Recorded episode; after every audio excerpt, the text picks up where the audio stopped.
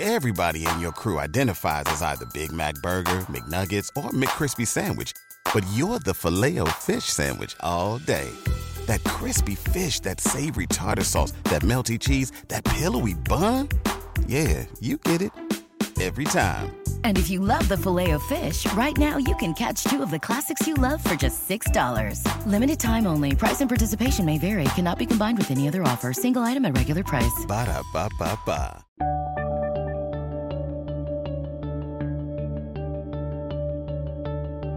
Bienvenidos a Lactando, capítulo 26 del 25 de noviembre de 2016.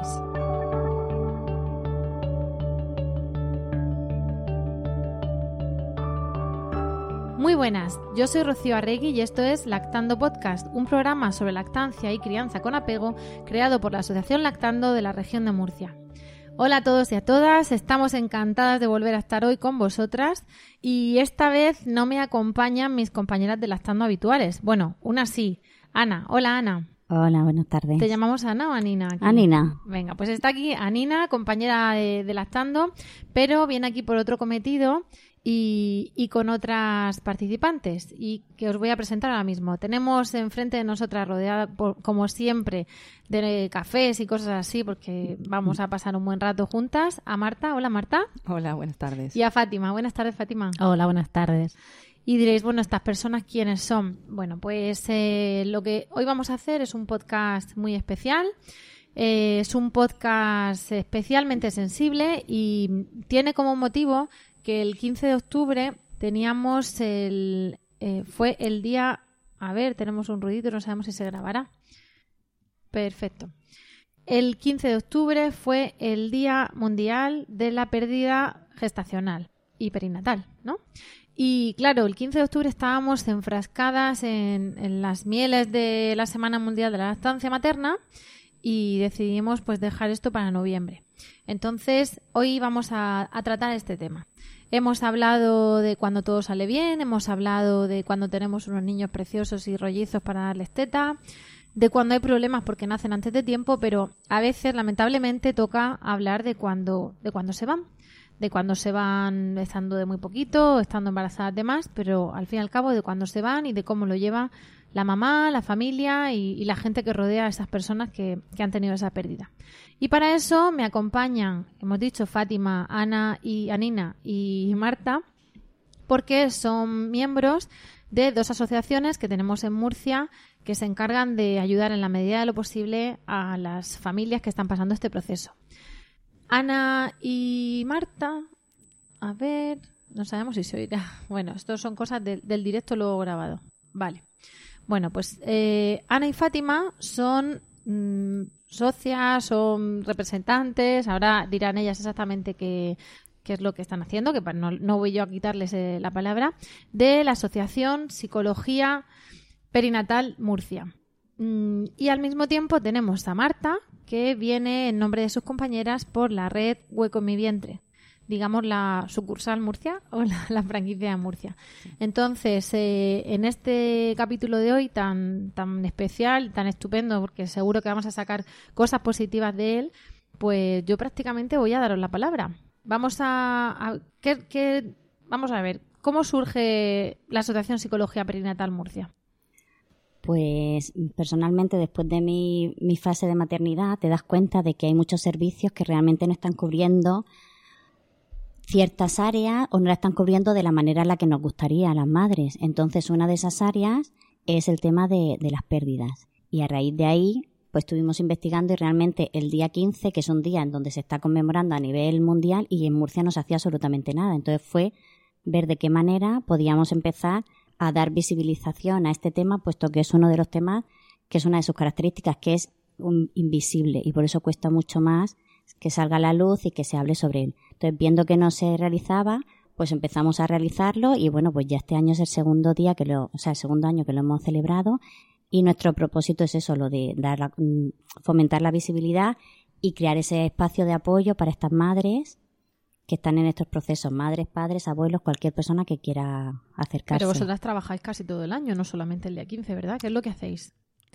Eh, aparte de bueno de conmemorar fechas fechas importantes como la que ha señalado Nina, También llevamos actividades en, mm, a nivel mensual. Tenemos un grupo, por ejemplo, que es, eh, en principio, lo que nos ha traído aquí es un grupo de apoyo a familias que están en proceso de duelo.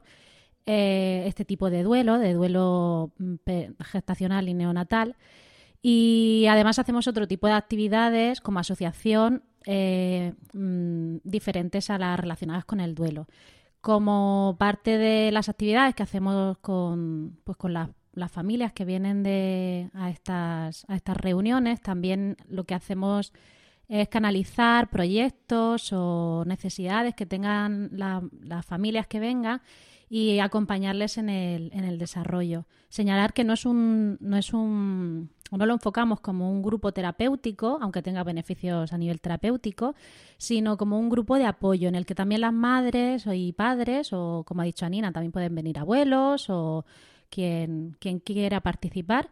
Eh, generalmente siempre son las madres, pues eh, es un grupo en el que ellas mismas también se den apoyo y se sirvan para, para andar juntas eh, pues en el camino del duelo por una pérdida tan, pues tan importante como esta.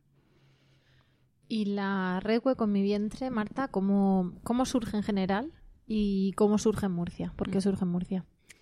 Bueno, pues la, red del hueco en mi vientre eh, surge como asociación en, en junio del, del, 2013 y precisamente derivada de, la vivencia de, una, una, madre psicóloga que, que, ha pasado por la experiencia de, de dos pérdidas. Tuvo una, una pérdida que fue en, Estados Unidos y otra perdida en, Madrid, en España.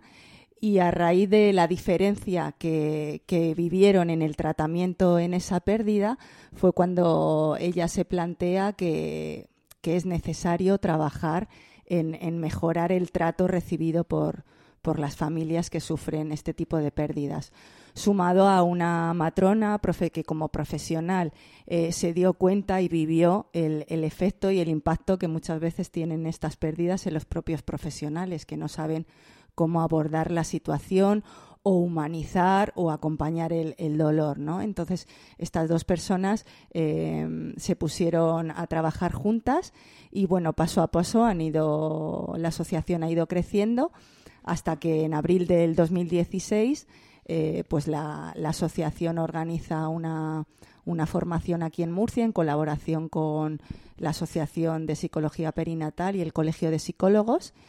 Y bueno, a raíz de esa formación, mm, pues hubo unas personas que, que como yo, pues teníamos ya la inquietud de, trabajar como profesionales en este tema, en este ámbito. Y bueno, yo personalmente ya las conocía de, de tiempo y, mm, y a raíz de tenerlas aquí en, cerquita en Murcia, pues ya como que me animé a decir, bueno, pues ya no hay más, más eh, no vamos a demorar más este tema. Y, y, bueno, pues me puse en contacto con ellas, otra compañera, Yanira, que al final no ha podido venir igual. Y fue cuando empezamos a dar los primeros pasos como, como red aquí aquí en Murcia en abril. es una red nacional. Tenéis, es una red nacional. Ahora mismo tiene, tiene presencia en Madrid y Santander, que son los dos núcleos fundadores, digamos, eh, en Barcelona, en León y en Murcia.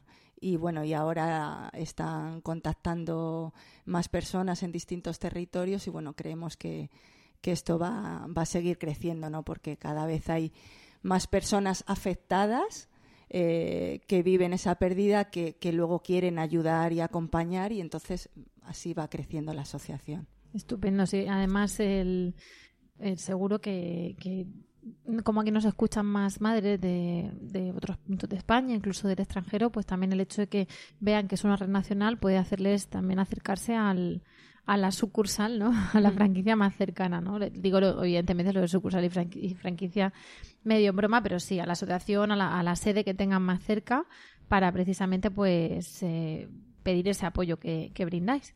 Y vamos a ver, habéis hablado mm, del duelo, que vosotras estaréis hartas de, de escuchar, o igual que nos pasa con la teta, que las madres y las abuelas nos cuentan que en sus tiempos eso daba lo mismo, o les daban no sé qué, o les daban no sé cuántos, y, y es como que lo relativizan, ¿no? El, cachete, la teta, el no tener leche, pues supongo que con las pérdidas también pasará lo mismo, ¿no? El, el que se frivolice, el que decir, como habéis hablado del, duelo, parte, supongo que parte de las madres que, que van allí eh, están un poco decepcionadas, no ya con el trato hospitalario y eso que ahora os, preguntaré, ¿no? Sino con la, la, cultura que tiene la sociedad en, en torno a la pérdida, es de, de esconderla, de, de no hacerla visible, de que es que no tenía que nacer o es que ha pasado por algo, en fin, estaréis hartas de escuchar cosas así, ¿no?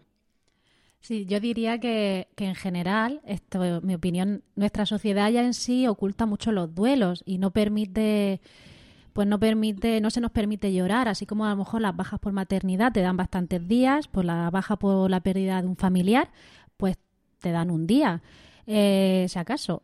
Y con este tipo de, con este tipo de pérdidas, o sea, los duelos relacionados con este tipo de pérdidas, yo diría que aún más, porque como por un lado no hemos visto muchas veces, no hemos convivido a nivel extrauterino con esta persona, eh, parece que nos es más fácil esconderlo y decir, no, como no ha asistido, como no ha jugado con él, como no le ha dado el pecho, como no, no te has reído, no has oído sus llantos, es como, esto no te duele. Entonces no tienes tampoco tienes por qué sufrir si no lo conoces. Eh, y es una de las, pues es una de las características de este duelo, de muchas veces el no, el no darle la importancia que, tiene el perder a alguien, aunque no hayas tenido vida mm, Perdóname que a lo mejor hablo del desconocimiento, pero os, os he preguntado también por las abuelas, os he puesto el ejemplo de las abuelas, porque igual que antes se morían los hijos, los hijos nacidos, se morían de, gripe, de catarros y de cosas, y, las madres evidentemente lo sentirían. Pero había una cultura más resignada, yo creo, a, ese tipo de cosas, ¿no? Las madres que cuentan, yo tuve 11 hijos y se me murieron tres, y lo dicen porque a todas las de la calle, las de la vecina, la prima, la cuñada les había pasado, ¿no? Pues yo creo que con la pérdida pasa todavía que el, el, mujer legrada al año embarazada, el mujer movida al año parida, el refranero español ese horroroso de las abuelas que están, que están, que seguro que se lo dicen a la madre, yo creo que no, no le ayudan en absoluto, ¿no? Se encuentran con encima una cosa de, de, casi de quitarle importancia, de venga, olvídate y enseguida otro y no, parece que son fungibles los niños, venga, uno, otro y ¿no? ¿Os habéis encontrado con, cosas así?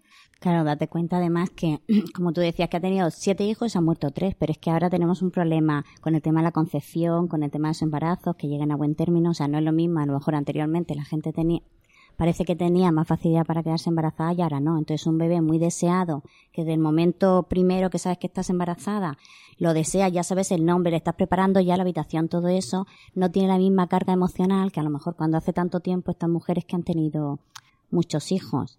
Y cuando las mujeres a los 20 años estaban pariendo y se, dedicaban a parir.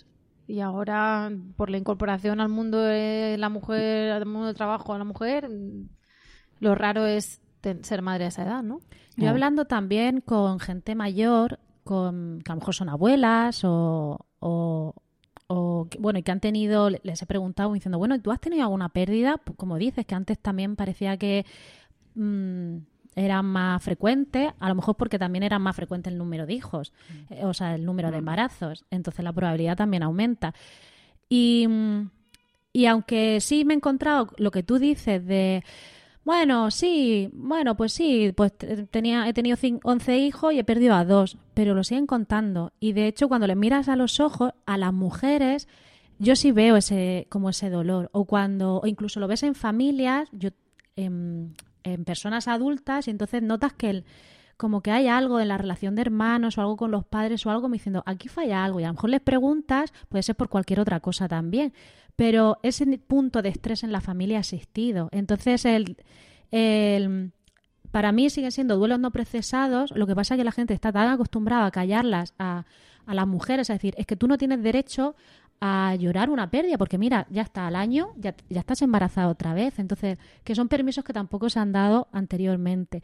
Ahora, yo creo que pues con iniciativas como estas también es eh, pues mostrar el que ese dolor existe, yo creo que existía también y ahora es darle el lugar que tiene y el lugar que, que creo que además es necesario. Una pérdida, sea más o menos esperada o sea más o menos reciente, duele y hay que, pues es un camino que hay que caminar para continuar.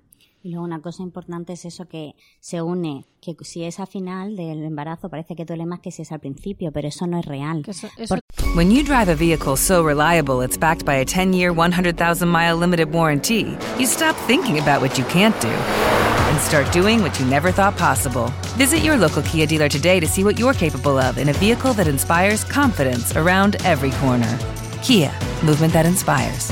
Call 800 333 4KIA for details. Always drive safely. Limited inventory available. Warranties include 10 year 100,000 mile powertrain and 5 year 60,000 mile basic. Warranties are limited. See retailer for details. With lucky landslots, you can get lucky just about anywhere. Dearly beloved, we are gathered here today to. Has anyone seen the bride and groom? Sorry, sorry, we're here. We were getting lucky in the limo and we lost track of time. No, Lucky Land Casino, with cash prizes that add up quicker than a guest registry. In that case, I pronounce you lucky. Play for free at LuckyLandSlots.com. Daily bonuses are waiting. No purchase necessary. Void were prohibited by law. 18 plus. Terms and conditions apply. See website for details. Que para la madre... Que, que estamos hablando para, de pérdida. ¿Qué es una pérdida para, para quien nos escuche? Porque... Una pérdida es que el, tu bebé ya no lo vas a ver. No lo vas a ver vivo, no lo vas a poder abrazar, no está desarrollándose de forma es que correcta. Que estabas de muy poco tam también, también es una pérdida. Mucho, ¿no? que te, bueno, estabas de muy poco y parece que, que no te ha dado tiempo a, a ilusionarte, ¿no? Que, que llores menos. Sí, es que digamos que, que, oficialmente, ¿no? Para que sea reconocido, más reconocido a nivel institu institucional, por ejemplo, tienes que haber estado embarazado mínimo de 22 semanas, ¿no? Y, y, o, que, o que ya haya nacido, ¿no? En ese caso sí que se considera que has tenido una, una pérdida de, de un ser, ¿no? O aunque siguen llamándolo en los papeles, lo llaman producto. O sea, Sí, que es que es así de, de aterrador. De crudo, sí. Pero si la pérdida ha sido de antes, de, de pocas semanas, lo que llamamos abortos espontáneos, por ejemplo, pues eh, socialmente está todavía como más invisibilizado, ¿no? Y más invalidado en el sentido de que no se le da valor al vínculo que tú tenías con ese, con ese bebé, cuando precisamente eh, está demostrado que el vínculo es anterior al nacimiento, es desde la, desde la concepción, incluso ya hay muchos profesionales que se plantean que el vínculo es previo a la concepción, desde el momento que tú ya estás deseando ser madre y estás preparándote para, para ser madre. De hecho, el vínculo, eh, lo que perdemos es una idea. Luego, además, hay una, una parte física, pero cuando tenemos una pérdida, eh, lo que perdemos es, como decía Nina, también es como el, Una no voy, el ¿no? no voy a hacer. Entonces, como dice Marta, el- incluso antes de la concepción, también hay un, pues hay veces que hay que superar duelos cuando eh, no has tenido una pérdida de un de después de una concepción sino cuando sí en, en procesos de infertilidad. Entonces ahí también hay que hacer un duelo el duelo de pues ya no voy a poder ser madre.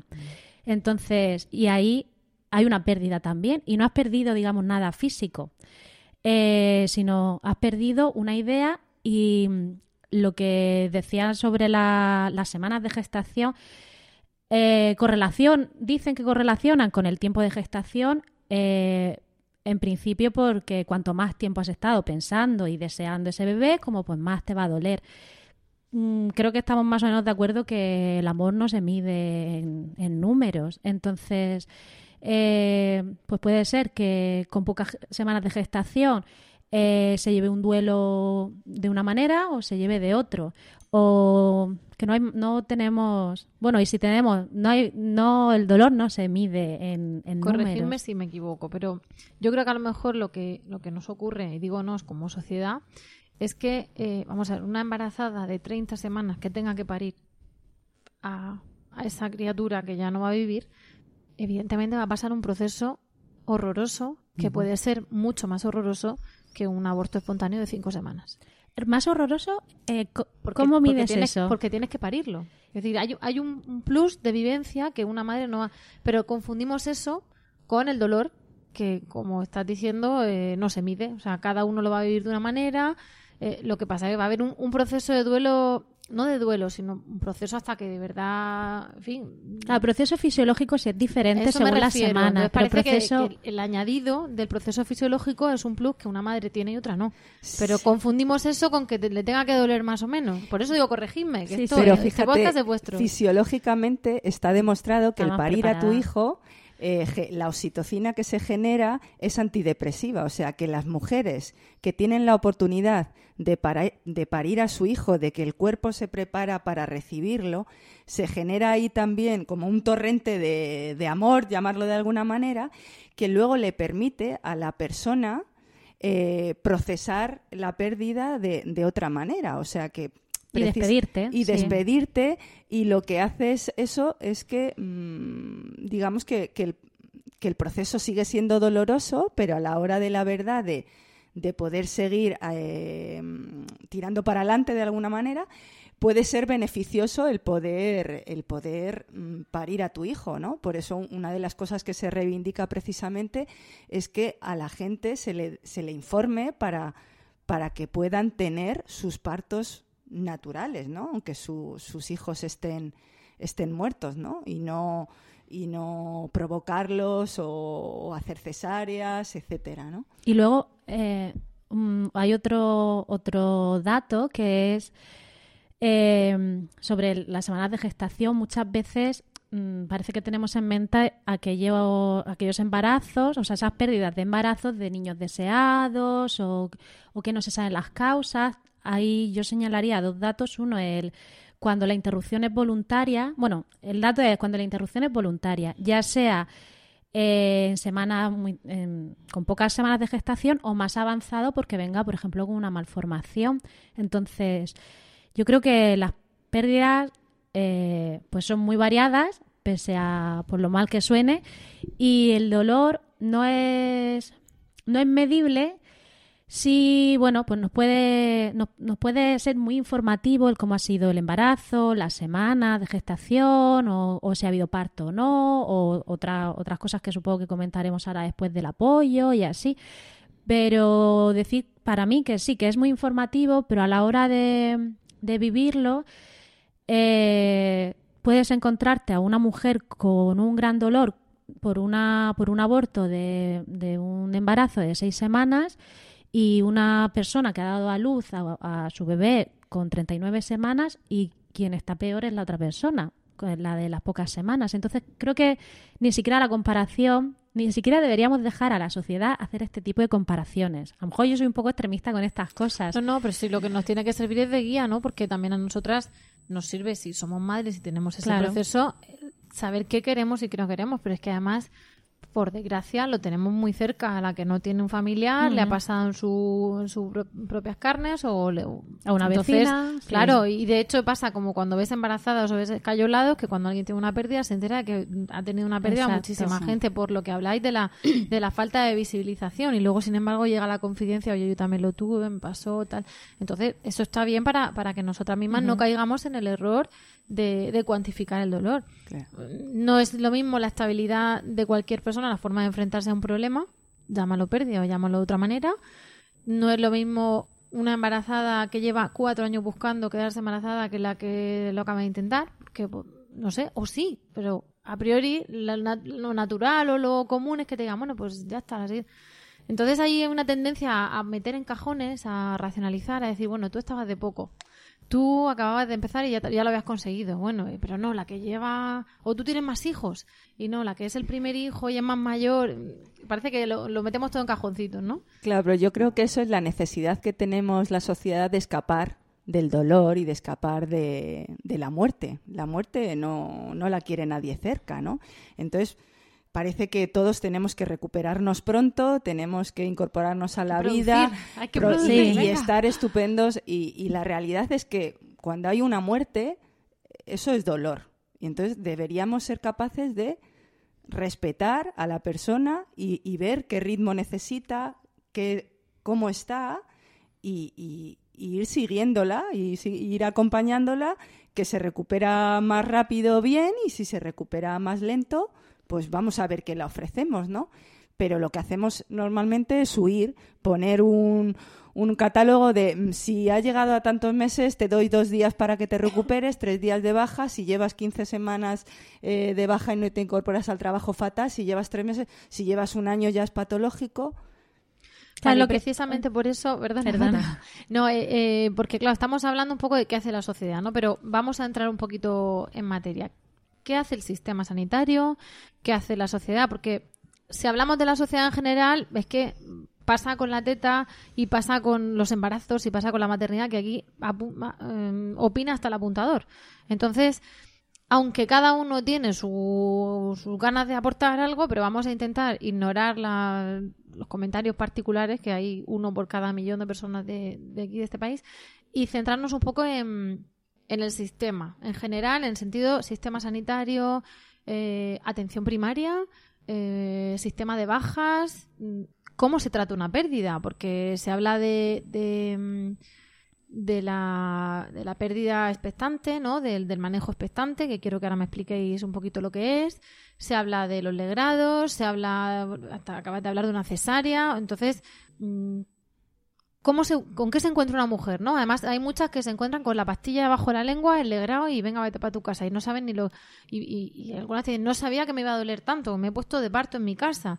Entonces, mmm, contadnos qué es lo que ocurre cuando hay una pérdida o, o qué distintas opciones tiene la mujer o se puede encontrar una mujer cuando tiene una pérdida lo primero a destacar es el tema de, bueno, las iniciativas, que yo creo que ahora estamos en un momento bueno en la región de Murcia. Por un lado, las, dos asociaciones que estamos aquí, junto con Gadia, que también está en la Risaca y trabaja el tema de pérdidas y duelo, y destacar como pionero la guía de actuación y acompañamiento en la muerte gestacional tardía que ha realizado desde el Hospital Clínico de Virgen de la Risaca aquí en Murcia. Entonces, en principio sí se habla de muerte gestacional tardía, pero ellos son conscientes de que van a acompañar en el proceso, sea en el momento que sea, por todo lo que llevamos hablando, ¿no? Que realmente el duelo es subjetivo, no podemos ponerle unos numeritos.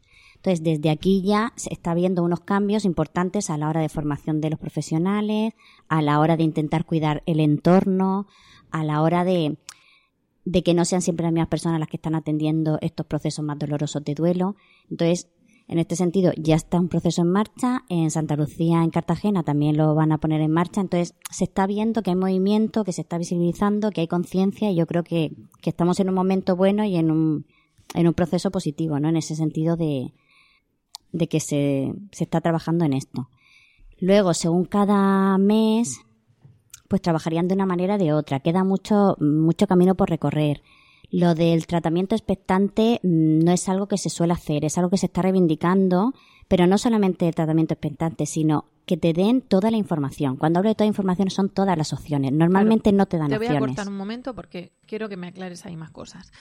Eh, estás hablando del acompañamiento, que me parece fabuloso y que hablamos del acompañamiento, pero os quiero preguntar por la parte fisiológica. O sea, esta mujer estaba embarazada y el feto se ha parado o se tiene que parar por los motivos X. ¿Y qué le hacen? ¿Cómo se para? ¿Qué es el manejo expectante? ¿En qué consiste? Porque vosotras lo reivindicáis, pero ¿por qué lo reivindicáis frente a lo que hacen los médicos y qué es lo que hacen los médicos? No, no es una reivindicación en cuanto a esa opción. Lo que reivindicamos es que a la mujer, a la familia, le ofrezcan todas las posibilidades para que sea esa familia la que decida lo que quiere hacer. Y cuando ofrecen todas las posibilidades, que le asesoren. ¿Qué posibilidades son esas? Pues una de las posibilidades es y lo que normalmente se está recomendando es explicarles las cosas y dejarle un tiempo para que reflexionen, porque normalmente es no hay, no hay latido, este, en el centro de salud muchas veces van a la revisión, no encuentran latido, la derivan al hospital de referencia, llegan a risaca, no hay latido y entonces ya muchas veces a bocajarro, en plan, eh, tu bebé ha muerto, tenemos que hacer la intervención, vamos a iniciar la inducción. Cuando la mujer o ha venido acompañada o no, está preparada o no, está en un momento de shock y de dolor que no puede tomar decisiones ahí. Entonces, ¿qué sería lo adecuado? Decir, como damos la, mala noticia, por un lado, dejarles un espacio a la familia para que asimilen eso, que no es nada fácil, y entonces, ¿qué opciones hay? ¿Lo hacemos ahora?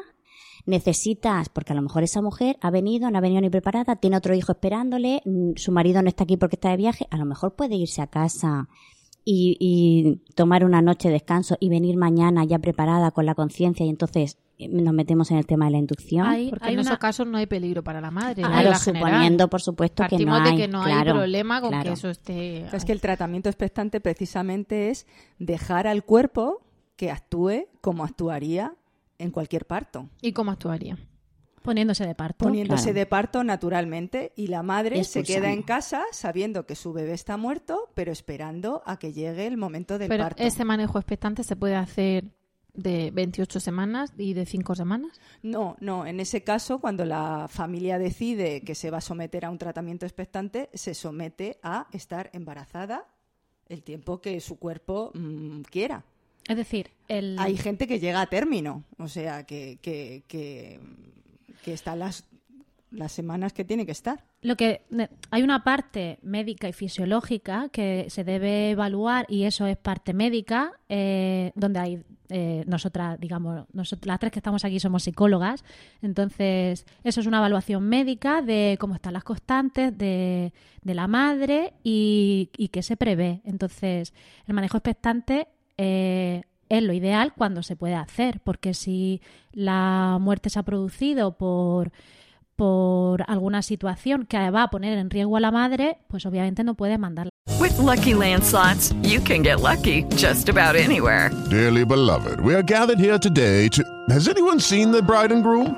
Sorry, sorry, we're here. We were getting lucky in the limo and we lost track of time.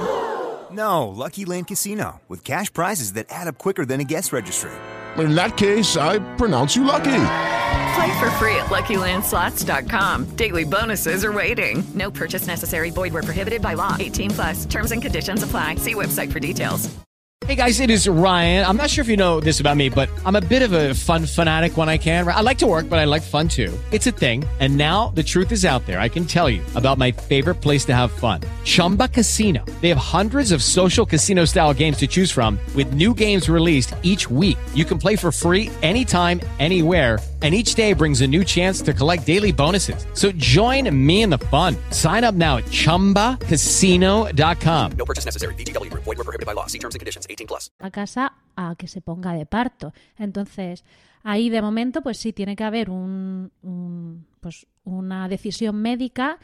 Y ahí es donde la parte que decía Nina de reivindicar que si en esa decisión médica se puede incluir la parte expectante porque fisiológicamente se puede, se puede llevar a término, que se haga. El problema es que muchas veces eh, solo se dan las... O sea, parece como que en el hospital hay mucha, mucho mucho afán porque todo vaya muy deprisa, porque como entendemos que cuanto antes le además suena un poco así, como le extraigan el bebé muerto, antes se le va a pasar el dolor o menos trauma le va a crear. Justamente es todo lo contrario, el tomar el tener tiempo para tomar la decisión o para hacerte a la idea. Hay muchas veces Sí, que se lo dicen Un, un- un peón ahí en toda Claro, esa y además- lo- cuando pasa todo y salen del shock, también le, le genera toda esa culpabilidad de no pude, no me dijeron, no me Claro, no tuve tiempo, yo no sabía que podía quedarme, por ejemplo, si ha, ha dado a luz al bebé y, y ha decidido verlo, que eso a lo mejor entramos ahora a hablar de ello, y está con el bebé, hay familias que dicen, bueno, yo pues, lo, lo di rápido porque yo creía que no me podía quedar más tiempo con él.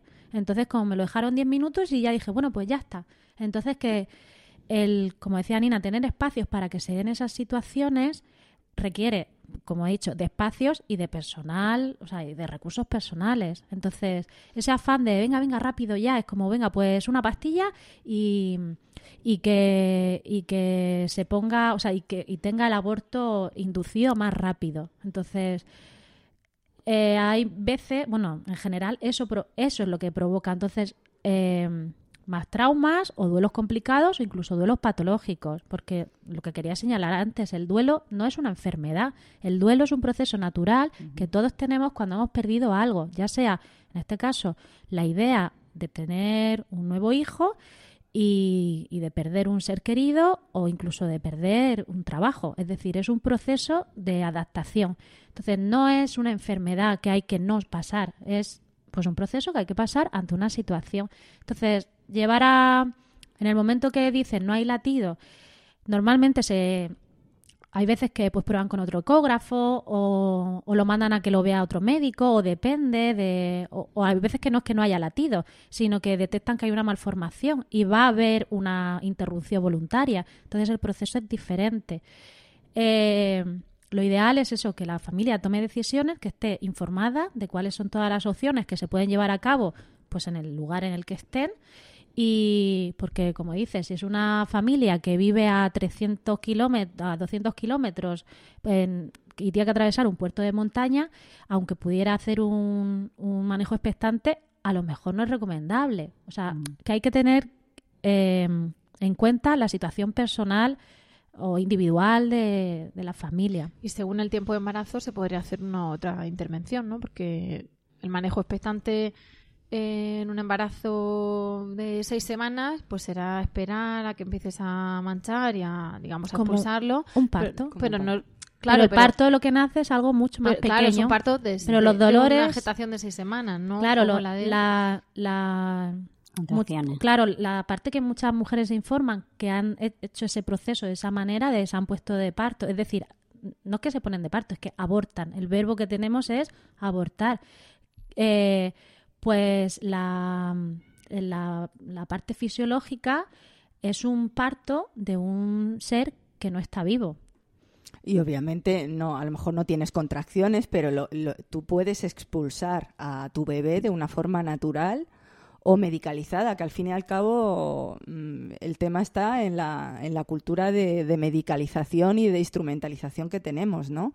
Y que un poco es lo que las asociaciones también van reivindicando, ¿no? El- esa humanización, el respetar los tiempos, respetar los procesos y que cuando realmente no hay eh, peligro para, para nadie, se, se dé esa opción como la, la- la ideal, ¿no? O que por lo menos se dé un abanico objetivo para que la persona elija, porque luego hay muchas madres que pueden estar asustadas y que prefieren estar en el hospital y, y eso hay que respetarlo perfectamente, ¿no? Pero, pero no omitir ciertas cosas porque lo habitual es que los equipos médicos, eh, pues porque para eso son médicos y eso ahora mismo funciona así, normalmente los equipos médicos van a ir a, pro- a proponer esas, eh, esas opciones más medicalizadas, donde todo está bajo control, que también que por una parte es yo cuido de la madre, pero por otra parte mm, eh, eh, estás privando de una intimidad y, y muchas cosas que son buenas para en ese momento. Y ¿no? de la naturalidad del cuerpo. Y de la naturalidad del que el cuerpo es muy Pero ahí sabio. yo creo que entramos, que, que en lo mismo que se, se reivindica a veces en los embarazos, en los Idéntico. partos, El en la parto lactancia, natural, la es vamos a intentar, y perdonadme la expresión, salir de la cueva, porque si, si en su día no fuimos de la cueva a los hospitales, pues fue porque algo hemos ganado, ¿no? De mortalidad materna, infantil y todo, pero eso no significa que nos vayamos a un ambiente medicalizado por completo, con una turnomatic, con unas prisas y con, venga, da luz ya, venga, da la teta, ay no, pues biberón, venga, aborta ya. Es, eh, tengamos lo bueno de la ciencia, pero vamos a humanizarlo como, como lo teníamos antes, ¿no? Y al final eh, se trata de reivindicar ese término medio, ¿no?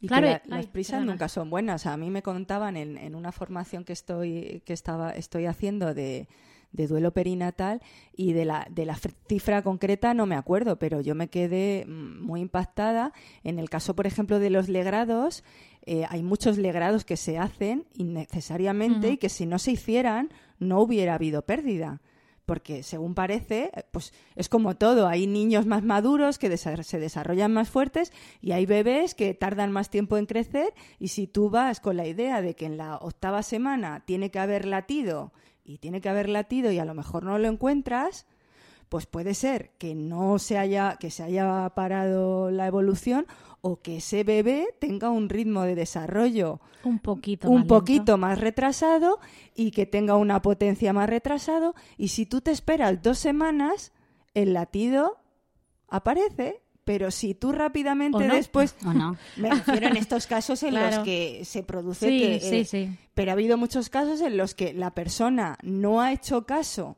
del médico y no se ha ido a hacerse el legrado, se ha quedado a casa, en casa y luego ha resultado que su bebé ha tirado para adelante.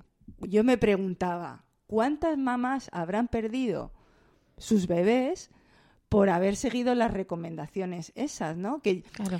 que- Ahí es que muy difícil porque un nos por- ponemos en las manos de los médicos porque, Claro, pero también el- nos curan y nos pero- salvan y claro, pero se en el- equivocan. En el, caso de los legrados, con ocho semanas, normalmente, a no ser que haya una infección rara o tal, eh, el cuerpo es sabio y no hace falta mandar a una persona corriendo a hacerse un legrado. hacerse un legrado, a lo mejor puedes esperar. Y lo del manejo expectante que decíamos, no es que eh, dejemos o la, la- la familia se vaya ahí a la mano de Dios a su casa a ver No, qué si pasa. yo lo que quiero es que lo ¿Vale? contéis en qué consiste, por eso lo pregunto. Claro, entonces es- si, por ejemplo, una persona con 38 semanas que mm, pues a lo mejor ha ido a una revisión y resulta que ahí pues no tiene latido, entonces que sí se le dé la opción de estar de 38 semanas, pues eh, mira a ver si, si las condiciones fisiológicas son buenas y, y, como hemos dicho, la situación personal, eh, que tu cuerpo se ponga de parto, porque si se ha parado, lo que decíamos, los cuerpos son sabios y a veces se nos olvida que, que la naturaleza es más sabia de lo que nosotros pensamos. Entonces, que el- en pocas ocasiones, no sé decirte el porcentaje, se, el, el cuerpo... Mi pregunta siempre ha sido como ¿cuánto tiempo tiene que pasar para que no se produzca el parto? Es decir, que hay veces que dicen, no, es que hay que sacarlo ya rápido. Y eh, bueno, y si le das un día, se pondrá de parto. Entonces es como, va a estar tres meses embarazada pasada la fecha de dar a luz y seguirá de parto. La respuesta normal será no. Es como el cuerpo, no hay embarazos a lo mejor de tres, o ahora ya no, antes los embarazos de 10, 10 11 meses eran más comunes, ahora no también porque ya te lo provocan. Pero que que se les dé la opción de poder ir a casa a esperar a ponerse de parto. En casos en- de pocas semanas, hay veces que sí hay, como decíamos, eh, respuesta fisiológica de que te den contracciones y hay otras veces que no. Pero hay embarazos de pues ocho semanas que la persona lo relata como un, como un parto con dolores de parto. Vale, y habéis hablado de la pastilla.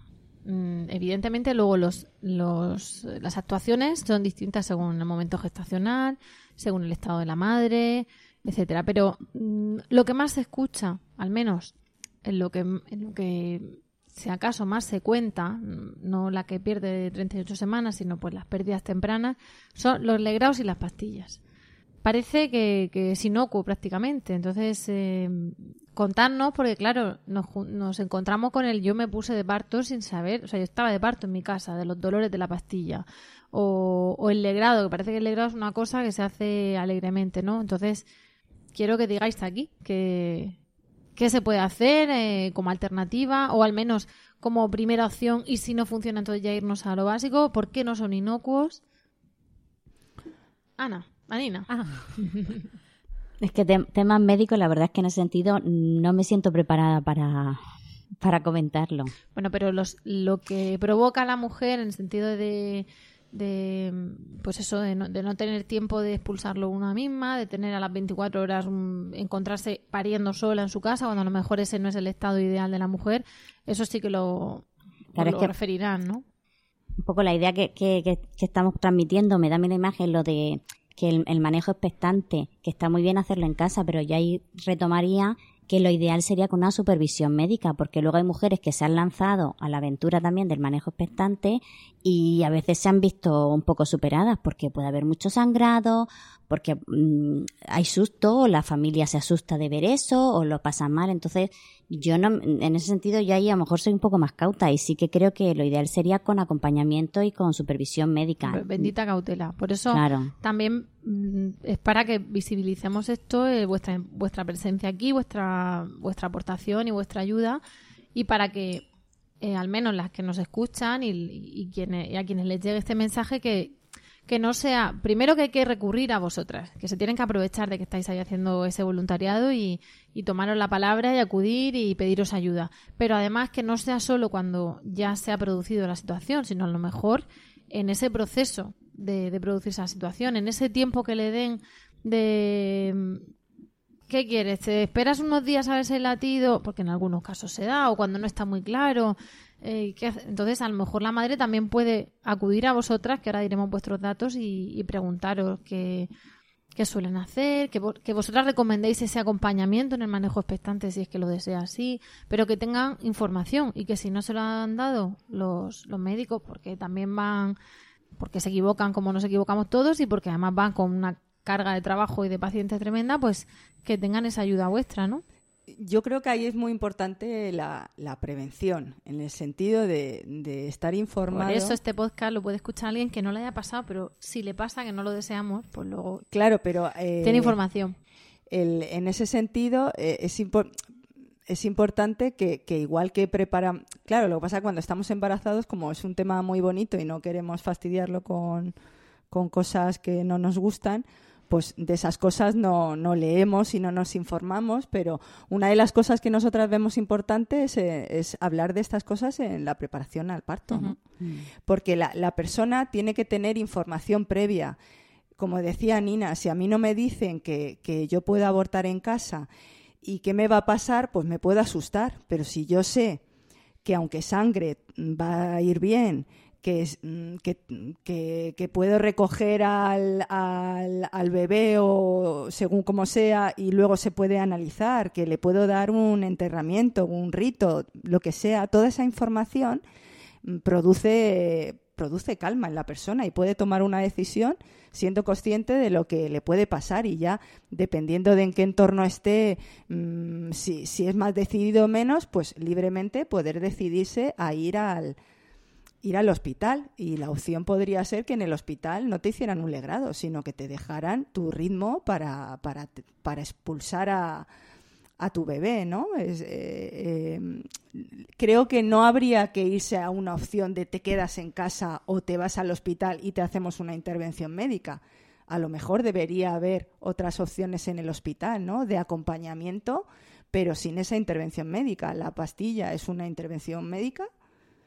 De Vale, hecho, te la con dan la- y te vas a tu casa. Claro, eso iba a decir que el irse a casa no significa, no es, no es la opción de que no te hayan intervenido, o sea, que no te hayan sí, intervenido médicamente de ninguna manera, Este- sino es una intervención en, las en te- claro, las pastillas te vas a tu casa y después del legrado te vas a tu casa y necesitas normalmente varias revisiones. With the Lucky Land slots, you can get lucky just about anywhere. This is your captain speaking. Uh, we've got clear runway and the weather's fine, but we're just going to circle up here a while and uh, get lucky. No, no, nothing like that. It's just these cash prizes add up quick. So I suggest you sit back, keep your tray table upright, and start getting lucky. Play for free at LuckyLandSlots.com. Are you feeling lucky? No purchase necessary. Void where prohibited by law. 18 plus terms and conditions apply. See website for details. Y también puede pasar con las pastillas que haya un excesivo sangrado y que, o sea, que se complique, que no significa que en una opción me la estoy jugando y las otras opciones vamos a lo seguro. Tampoco se ha hablado de ah, cómo afecta, cómo afecta, a los siguientes intentos de embarazo el haber sufrido legrados anteriormente. Entonces, por eso el que se den las opciones eh, yo personalmente no estoy en contra de que los médicos hagan su labor, lo que yo creo que los médicos no nos salvan, nos ayudan a que nosotros nos salvemos o se nos cure el cuerpo o demos a luz ni- niños vivos o niños muertos. Entonces, que nos acompañen con conocimiento médico. Igual que nosotras, pues podemos acompañar en la parte más emocional.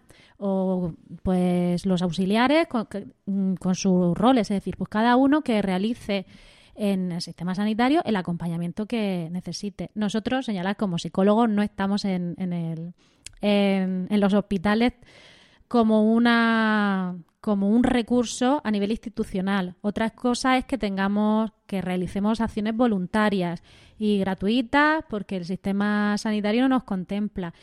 Pero la idea como iniciativas, como decía Nina al principio, es que bueno, que haya algún recurso o al menos que se sepa a quién poder, por ejemplo, derivar eh, o a quién poder llamar si quien lo está atendiendo no, no, no llega a hacer ese acompañamiento. A la parte fisiológica nosotras no nos metemos, por ejemplo, no, pero sí podemos pues, participar de otras pues, de otros acompañamientos. ¿Y vosotras qué es lo que mm, lo que nunca o lo que más criticáis en lo que se le dice a las madres? Porque hemos hablado de la falta de visibilización, hemos hablado de, de- de no querer un duelo lento, su- mm, hemos hablado, pues eso, también supongo que se le tratará como con culpa y con, con vergüenza, ¿no? Eh, Así, en, en una ronda relámpago, lo peor que le podemos decir a una mujer para que todas tengamos eh, esa idea en la cabeza. Es- es- no te preocupes, esto no es nada. Esa es una simple. Bueno, ya, o si está embarazada, mm, ya tienes otro, céntrate en el otro y así no, no te fijes en tu dolor y ya lo vuelves a intentar. O bueno, como era el primero, tienes tiempo para tener, para tener más. Ya está, es como las de Y cualquiera que sea por algo, ¿no? Mejor, Sí. mejor ahora que más tarde. Ten en cuenta que si se hubiera tardado más tarde le hubieras cogido más cariño. Sí. O mejor ahora porque si ha sido es que mm, seguramente es que venía mal. Entonces la naturaleza es sabia y por eso lo has perdido. Porque si no, luego a lo mejor O, aquellas problema. que culpan, que dicen, bueno, pues algo habrás hecho, ¿no? Para que esto pase. Bueno, son la bomba ya. ¿no? Esa así, como diciendo, bueno, claro, eh, que a lo mejor le cuestionan en el momento y dice, pero ¿y tú has comido bien? ¿O fumabas? ¿O hacías deporte? O... Es que no parabas de trabajar. Claro, No interrogan y, y además de no permitirte expresar el dolor, encima te culpa Te que, pues aunque que la responsabilidad, que muchas veces no se sabe por qué pasa. Vale, y, habéis hablado, porque aquí nos quedaríamos hablando hasta de estos temas, pero tan feos y tan necesarios al mismo tiempo, nos quedaríamos hablando un montón, pero claro, vamos ahí mirando el tiempo. Habéis hablado de, de, de tener la oportunidad de un rito, de un enterramiento, de... eh, claro, estamos pensando por un lado en la figura del bebé, que además, bueno, nos vamos a remitir por no andarnos a las leyes sobre a partir de cuándo es un nacido, un no nacido, un feto, un embrión, todo ese tipo de cosas. Pero, eh, ¿y cuando no hay un- una cosa que enterrar? ¿Vale? Cuando, perdonad lo de cosa, pero entendedme, cuando hay un guisante que a veces la madre no ha tenido ni la oportunidad de ver o que lo ha expulsado junto con, con la placenta, con otro tipo de, de restos biológicos mm, o, con, o con sangre, ¿qué hacemos ahí? Porque eh, que una madre que se encuentre así y que no haya sabido, no pueda o no quiera recurrir a vosotras porque está todavía encerrada en su casa con, su dolor y sus cosas, eh, hay muchas opciones, ¿no? Se habla de muchas cosas, de, de muchos pequeños gestos que a lo mejor le pueden ayudar. ¿Qué es lo que le podríais sugerir a una madre que se encontrase así? Bueno, en principio hay como muchos rituales de despedida. También tienes que ver en qué situación está la mujer y cómo es la realidad suya con su familia. Pueden ser algo más íntimo, como puede ser una carta de despedida, puede ser algo más general. Entonces, el tema de la lanzada de globos suele ser algo como muy reiterativo. Muchas madres y familias les gusta ese simbolismo. Puede ser eh, buscar un sitio que para mí sea especial y es donde yo voy a ir y voy a visitar con frecuencia y va a ser ese entorno donde yo puedo hablar o recordar o, o de en fechas señaladas recordarlo, porque claro, aquí es importante. Hay muchas fechas, o sea, está la fecha en la que tuve el aborto, está la fecha probable de parto, está la fecha si es san no sé qué, que su que santo. estaba embarazada, Entonces, mejor. claro, es viene la fecha de Navidad, que ahora también son momentos complicados. Entonces, el, ten- el crear ellos como ese ritual, si no hay algo físico, pero crearlo porque a nivel emocional sí que es beneficioso. Pero también es cierto que cada familia llegará un momento en que vea esa necesidad y lo realice. Y puede haber familias que no lo vean necesario y no sea útil para ellos o adecuado en estos momentos. De hecho, en cualquier caso, para cualquier duelo también, el- la- una de las funciones de los ritos es, por un lado, el, el- pues el darle relevancia a ese ser, es decir, hacerlo real, ya sea, como decía, pues con una carta o también se está intentando que, que se faciliten, por ejemplo, en los hospitales o en los sitios donde, donde se haya producido la pérdida, por ejemplo, una caja donde puedas poner algún recuerdo, que por ejemplo, por ejemplo, sean pues las huellas de las manos o si le has hecho una foto, que también pues es recomendable que la- la- las familias vean a- al bebé y se puedan despedir y si pues le quieren hacer una foto o, o cualquier detalle, a veces que guardan, se han llegado a nacer y le han puesto pulserita, pues la pulsera, algo como una, un recuerdo. Esto nos hace, el pa- para poder despedir a alguien, eh, o nos es más fácil despedir a alguien cuando tenemos una memoria a la que, a la que volver. Entonces, por un lado, el decir, bueno, esta persona existió, eh, pues más o menos tiempo, o compartir tanto o menos vida, pero para mí existió, entonces reconocerla, darle el valor y entonces despedirla. Luego, como decía Nina, el cómo la despida, cómo la recuerde, ¿vale? Pues ya se puede como eh, hacer real de diferentes maneras.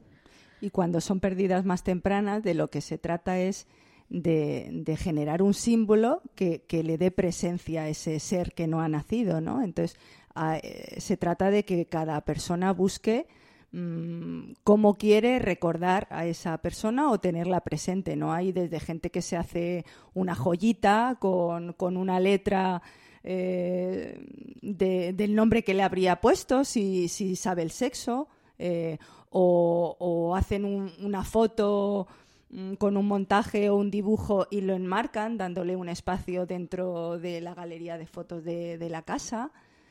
Sí, porque de hecho es un ser de la familia. árboles, ¿no? Y de lo que se así. trata es de, de que eso no sea tabú, de que no sea omitido y que si la persona quiere recordar pueda tener también algo físico eh, para hacerlo, para compartirlo con los demás. Igual que recordamos al resto de muertos. Tenemos Mm. un cementerio, o una vela, o una foto de la abuela, o le ponemos flores, pues igual, porque es- va a formar parte de nuestra familia siempre, aunque el no hayamos tatuaje, vivido. ahora que están Sí, los tatuajes sí. tan de moda, hay muchas, hay algunas Me mujeres que se recuerda, hacen pero no sé ahora mismo la verdad si era en China o en Japón, pero hace muchísimos años, bueno, bastantes años de esto que lees curiosidades. Y, y es que digo, no lo sé porque a lo mejor no, no tiene rigor, pero tiene mucho que ver con lo que estamos hablando. Y es que en uno de esos dos países el cumpleaños lo celebran teóricamente la fecha en la que fueron concebidos. Entonces, realmente cuando nacían ya tenían nueve meses. y, y es curioso porque es una forma de, de reconocer que de ese momento, mm, sea más o sea menos, ya está. Solo que está para dentro ello- o está para fuera. ellos esto sería un diálogo que no tiene Claro, mucho no tiene sentido. desde el momento que está concebido ya hay vida esa- ese ser va cumpliendo tiempo Efectivamente, cumple tiempo. Y, y luego para, para despedirnos ya, eh, ¿cómo veis el futuro? Porque estamos intentando, por lo que contáis, estáis intentando buscar un término medio entre la medicina, las prisas, la ciencia moderna y, lo, y el desamparo, ¿no? Una cosa intermedia o, el- o el no cuidar a la mujer. Estáis intentando una humanización y veis, veis el futuro con, con, con buena expectativa, Yo sí, con prefiero alegría. pensar siempre que sí. Que van aprendiendo los profesionales de vosotras, la y sociedad. nosotros y nosotros de ellos es decir Y que también parece ellos. yo eh, no hemos hablado y no, no cabe aquí pero cuando uno tiene que dar la noticia de eh, esto no late o decir bueno pues vamos a pasar al legrado muchas veces el daño se hace porque no, no aguantamos como decía antes Marta el, el dolor ajeno entonces como venga rápido fuera fuera fuera para irnos entonces Tengo que romper una lanza en favor de los médicos y mira que muchas veces Mm. decimos, es que estos no saben de lactancia. Claro, es que llevan no una saben carga. de eso. No, y no- decir, y es no que se han estudiado medicina, claro, entonces a lo mejor no han estudiado y, y perdona, como si fuese la asignatura de acompañar duelo de mujer o comunicar una mala noticia, pues Tratar al final cada uno, claro, Mm. va haciéndolo como buenamente sus- puede, con los tratamientos que tengan, con las medicinas que tengan, es otro... Pero bueno, como decirlo, tenéis que ver... Claro, por eso el que decir, bueno, que también hay que hay otros humanos, aparte de la familia, que están sufriendo indirectamente la situación. Entonces, nuestro nuestro objeto principal, digamos, son las familias, pero ayudando también a quien ayuda, se ayuda eh, indirectamente a las familias. Entonces, iniciativas con la hablando de Murcia, por ejemplo, de cosas que están ya habiendo en Murcia, de ya se han hecho unas jornadas de pérdidas y duelos, hay una, un protocolo, bueno, una guía de actuación que está en revisión, hay diferentes iniciativas que están saliendo para adelante y pues yo espero que, bueno, que todos nos humanicemos un poco más, sobre todo por los servicios sanitarios, que no son el demonio, aunque a veces pues nos comamos los demonios. Y, para, bueno. mí, para mí la esperanza está sobre todo en, en la experiencia, ¿no? El, el ver cómo del dolor la Mm. gente eh, hace algo bueno, ¿no? Y se Sí. transforma en esperanza y el que está sufriendo ayuda a otro y, y como que la red de colaboración y de apoyo se va ampliando y la gente cada vez se siente menos sola. Para mí eso es eh, la esperanza, ¿no? El que cada vez somos más sensibles, cada vez... eh, Con menos miedo a comunicarlo también. eh, Mm. primero te dejas acompañar y luego acompañas a otro y para mí es muy emocionante ver cómo, cómo esta red va de, de gente interesada y que ha sufrido va, va creciendo, ¿no? Porque al fin y al cabo pues eh, el dolor no se puede evitar, pero si no lo tienes que transitar solo, pues es mucho más mucho más agradable y eso personalmente para mí es con lo que me quedo. Y para transitar ese dolor que, que no deseamos a nadie, pero que cuando ocurre deseamos que sea acompañado por vosotras, ¿dónde os pueden encontrar? A ver, Eh, red Hueco en mi vientre. La Marta. red del hueco de mi vientre eh, está la web que es www.redelhuecodemivientre.es. También está el, el Facebook. Y bueno, si alguien directamente quiere ponerse. Ahí están todos los teléfonos de, de Madrid y el de Murcia. Pero si alguien quiere ponerse en contacto ya con, con nosotras en Murcia, podrían llamar al teléfono 692 06 0731. Y para psicología, Asociación Psicología Perinatal Murcia, ¿dónde os pueden encontrar? Por un lado, nosotras estamos en Facebook como asociación y específicamente tenemos un Facebook de, que se llama Duelo Gestacional y Neonatal Murcia y ahí compartimos y vamos avisando de las reuniones grupales y así. Por mail se nos puede contactar en psicoperinatalmu.gmail.com empezando por P de psicología. Y también tenemos un par de teléfonos que aunque también pues si la gente no quiere venir directamente a las reuniones o tiene dudas o cualquier cosa pues también nos pueden llamar que es el 603 19 45 48 y 633 30 07 64 Pues estupendo con el hecho de, de tener estos datos, de saber que pueden recurrir a vosotras. Y, y lo que pasa es que os tengo ya que cortar, que os habéis portado muy bien, pero se nos va el tiempo, nos hemos pasado, nos va a echar la bronca el, jefe editor, porque hemos llegado al final del podcast de hoy. Ante todo, os agradecemos muchísimo eh, vuestra ayuda, vuestra colaboración y vuestra presencia hoy. Y a todas vosotras, a todos vosotros que no- a todos vosotros que nos escucháis, os damos las gracias también por el tiempo que habéis dedicado a, escucharnos y a pasar un rato con nosotras. Esperamos de corazón que os haya resultado entretenido y de utilidad este podcast. Ya sabéis que podéis contactar con nosotras mediante nuestra web lactando.org o por correo electrónico en lactando.gmail.com. También estamos en facebook.com barra lactando.murcia y en Twitter como arroba lactandomurcia. Ya sabéis que si queréis compartir este podcast con más gente podéis decirles que nos escuchen en nuestra web o que nos busquen en iTunes, Spreaker o eBooks y v o o x Y también podéis encontrarnos en emilcar.fm, que es la red de podcast a la que pertenecemos. Por nuestra parte, eso es todo. Nos despedimos hasta el próximo programa. Ya el siguiente será Oliendo a Turroña Mazapán. Y mientras tanto, os deseamos, como siempre, mucho amor y mucha teta.